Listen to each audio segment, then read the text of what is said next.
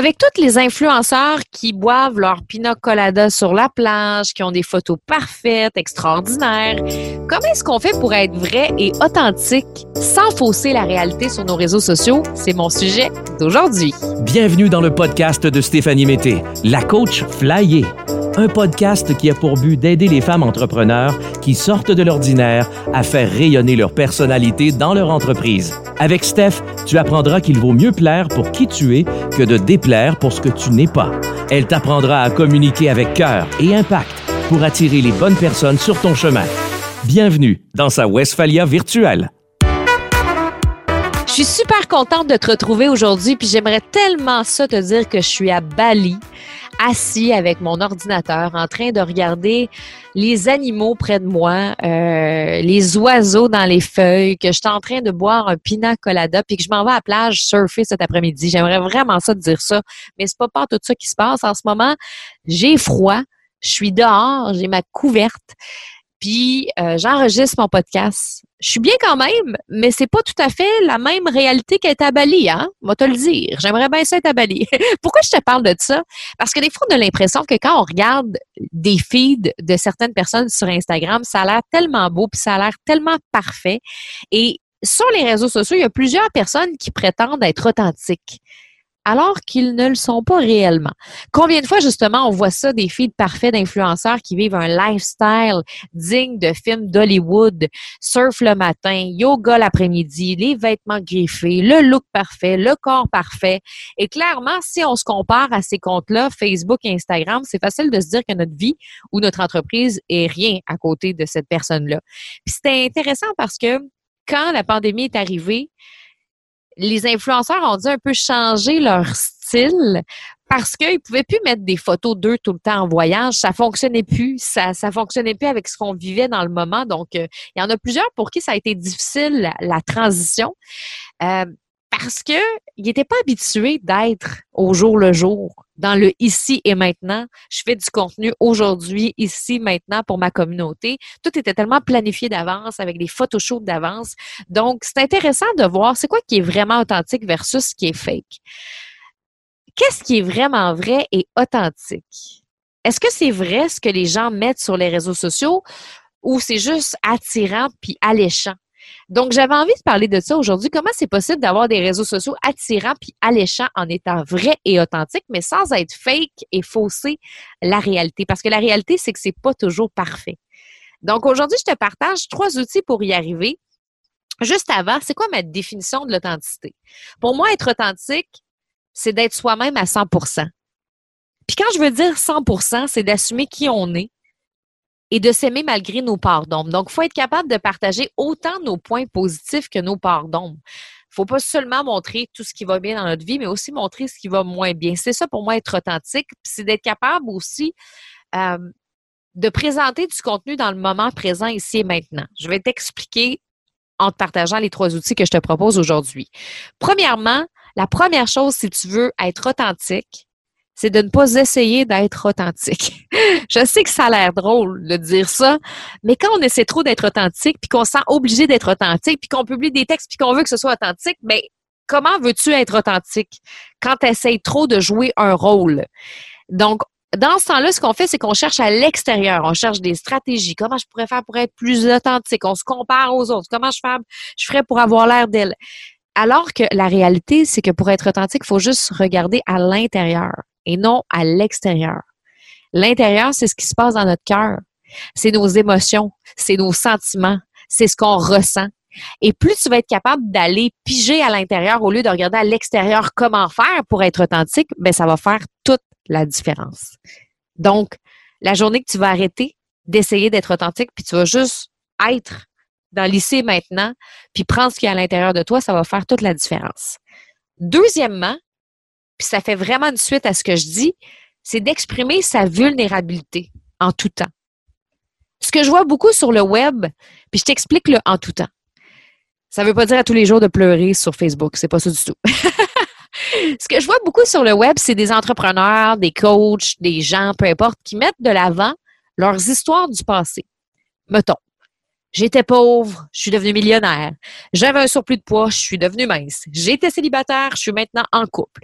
Fait que là, on part de l'histoire où ça allait vraiment mal à ça va vraiment bien. Ce qui fait la force, selon moi, d'un entrepreneur, c'est sa capacité d'exprimer sa vulnérabilité en tout temps.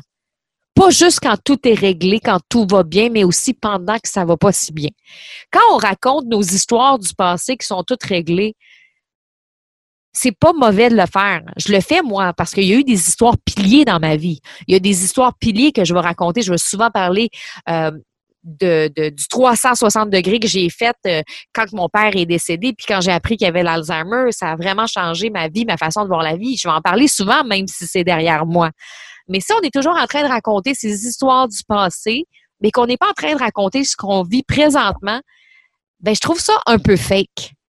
Je trouve ça un peu fake de raconter juste les histoires qui sont réglées, mais pas celles qu'on est en train de régler dans notre vie présentement. Un exemple que j'ai envie de te donner, c'est euh, l'exemple d'un de mes mentors, Robin Vizina, euh, qui est spécialiste en publicité Facebook. Robin Vizina, euh, il a vécu un moment difficile dans sa vie. Un moment donné, il y avait des dettes de plusieurs milliers de dollars. Et il a fait un live il a fait un live, puis ça allait pas vraiment bien à ce moment-là dans sa vie. Il a fait un live sur Facebook. Et dans ce temps-là, il était vraiment pas dans un bon mood. Il était dans les dettes. Il était dans un appart qu'il aimait pas. Et il a fait un live pour raconter ça. Qu'en ce moment, il était pas bien. Qu'en ce moment, il y avait des dettes, puis qu'il n'y avait même pas de solution. Et là, ça peut avoir l'air dramatique sur le coup, mais moi, j'ai ça, j'ai trouvé ça super courageux de sa part d'avoir osé exprimer sa vulnérabilité dans le moment que ça allait pas bien. Et non juste une fois que tout est fini, tout est réglé, que la transformation est faite et qu'il y a eu des prises de conscience. Et des fois, souvent, c'est ça l'erreur qu'on va faire. C'est qu'on va partager nos histoires une fois qu'elles sont toutes vécues, puis une fois que la transformation est faite au complet. Mais ce qui est beau, c'est de raconter les histoires quand on les vit présentement j'ai vécu, moi, des choses difficiles dans ma vie. En fait, on a tous vécu des choses difficiles dans ma vie, mais je me souviens que quand que j'ai souffert au début, là, quand mon père euh, était rentré euh, à l'hôpital, puis qu'il était malade et tout ça, je savais pas comment j'allais m'en sortir à ce moment-là, puis j'avais pas de solution tant que ça. Mais c'est correct. C'est ça aussi d'être capable d'exprimer sa vulnérabilité. C'est j'en ai aucune idée ce qui va se passer demain, puis j'en ai aucune idée comment je vais réagir. Puis là, en ce moment, je suis là-dedans. Ben, c'est correct d'être là-dedans. Donc, pour moi, exprimer sa vulnérabilité, c'est de le faire en tout temps, pas juste quand l'histoire qu'on a vécue est passée, mais quand on est en train de la vivre. C'est sûr que c'est avec le temps qu'on arrive à être à l'aise. Des fois, on n'est pas à l'aise de raconter certaines histoires qu'on vit, c'est correct aussi.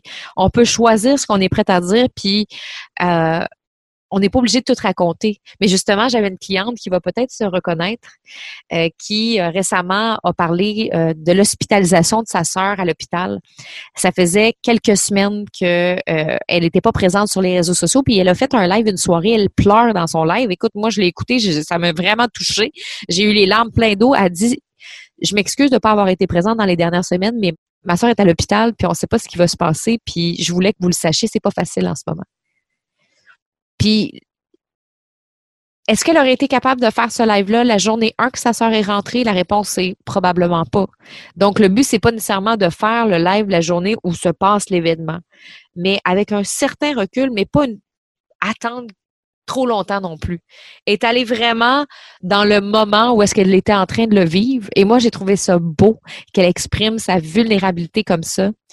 Euh, puis je suis sûre que tu vas te reconnaître parce que tu écoutes le podcast, mais j'ai trouvé ça beau, puis je veux te dire bravo d'avoir fait ça parce que tu as été capable d'exprimer ta vulnérabilité dans le ici et maintenant. Et c'est dans le ici et maintenant qu'on réussit à connecter avec les gens. Brené Brown a écrit un livre là-dessus, The Power of Vulnerability. Puis, elle explique à quel point la puissance de la vulnérabilité nous permet de connecter avec les gens, avec nos clients idéaux, avec notre audience.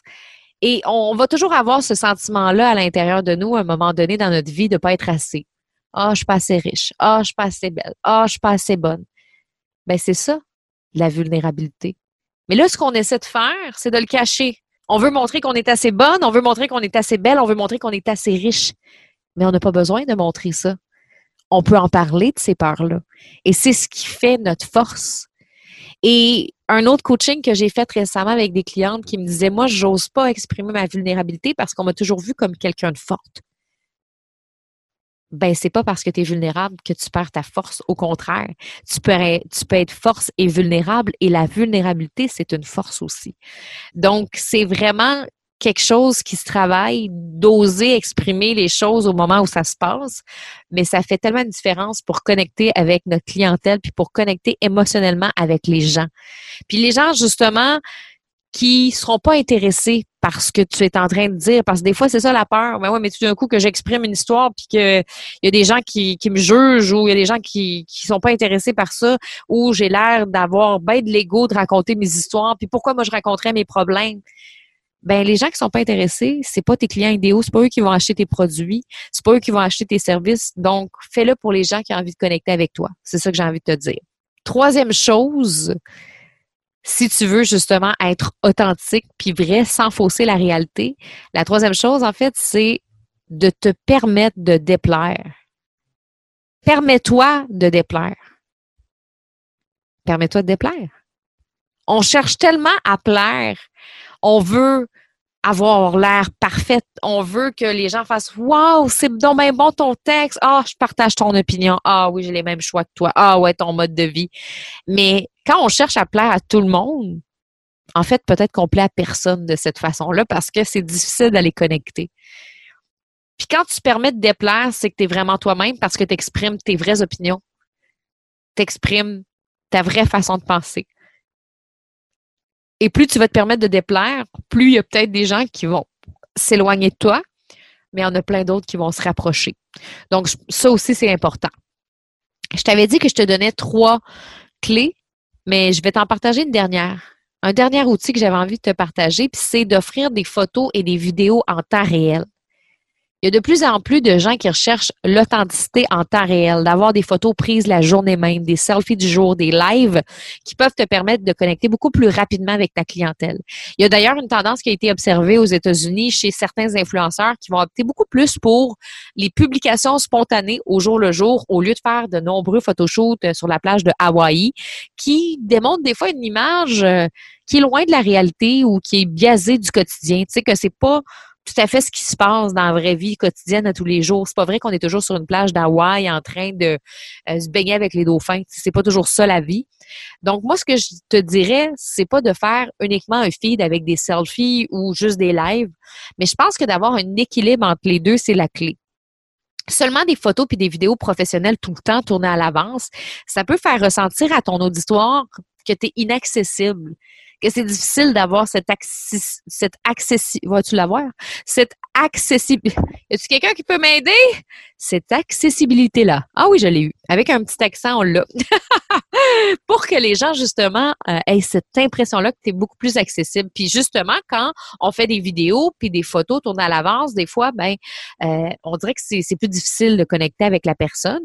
Donc, je dirais que oui, c'est bon des photos puis des vidéos professionnelles pour pousser ton brand à un niveau supérieur parce que les images se rendent 60 fois plus vite au cerveau que les mots. Donc, c'est clair que la qualité de l'image est importante pour connecter avec ta clientèle. Si tu veux proposer des textes inspirants, ben c'est souvent plus le fun d'avoir une photo inspirante que d'avoir une photo de toi en selfie, tu sais. Mais en même temps, la photo de toi en selfie va être le fun de temps en temps pour montrer que tu es présente dans le ici et maintenant.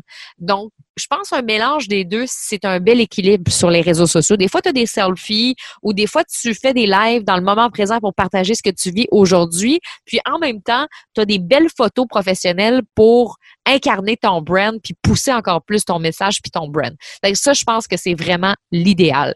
Et en même temps, ça va te permettre d'être accessible et d'avoir cette accessibilité-là avec euh, ta clientèle. Hey, j'ai réussi à le dire, ce mot-là, il était temps. Donc voilà, je te répète euh, mes quatre outils pour arriver à être authentique, à être vrai, sans fausser la réalité. Fait que premièrement, c'est de pas essayer d'être authentique. Arrête de chercher à l'extérieur pour être authentique. Cherche à l'intérieur, sois connecté avec ton cœur, avec tes émotions, avec ce que tu ressens, avec tes sentiments. Deuxièmement, exprime ta vulnérabilité en tout temps. Raconte pas juste tes histoires qui sont déjà réglées du passé, mais quand il arrive quelque chose, gêne-toi pas à en parler puis à être honnête puis transparente avec ta communauté. Troisièmement, en te permettant de déplaire. Tout simplement. Tu n'as pas besoin de plaire à tout le monde. C'est en osant déplaire puis en exprimant tes opinions que tu vas plaire aux bonnes personnes. Quatrièmement, offrir des photos et vidéos en temps réel. Donc, de pas juste avoir des choses programmées à l'avance, c'est bien parce que je comprends qu'on est occupé puis que moi aussi, j'ai beaucoup de choses programmées à l'avance. Ça me permet de focuser sur d'autres tâches dans mon entreprise. Mais en même temps, je vais faire un mélange des deux. Je vais faire souvent des lives sur Facebook. Comme ça, ben, je peux rester connecté en temps réel avec ma communauté et je vais faire de temps en temps des selfies pour montrer que je suis quand même accessible à ma gang. Donc, ça aussi, c'est important. Alors, voilà. Euh, tu peux me suivre sur Instagram si c'est pas déjà fait. Stéphanie la coach flyer. Euh, aussi, je t'invite à faire un 5 étoiles pour que je puisse faire connaître encore plus ce podcast-là à plus de femmes entrepreneurs. Donc, en faisant un 5 étoiles et un commentaire sur iTunes Podcast, ça me permet de faire connaître le podcast. D'ailleurs, si tu veux être plus authentique, mais être authentique en vidéo, je t'invite à faire mon atelier Comment se mettre de l'avant en vidéo quand on déteste se vendre. Tu as les notes dans l'épisode de podcast, c'est gratuit si tu as envie justement euh, de montrer ta personnalité puis ta couleur, mais sans avoir l'air gossante ou d'une vendeuse de balayeuse, comme dirait mon amie euh, Martine Wilkie. Donc, si c'est vraiment ça que tu as envie, ben, euh, ben je t'invite à, à écouter l'atelier. Sinon, nous, on se retrouve la semaine prochaine, mardi prochain, pour un nouvel épisode de podcast. Bye!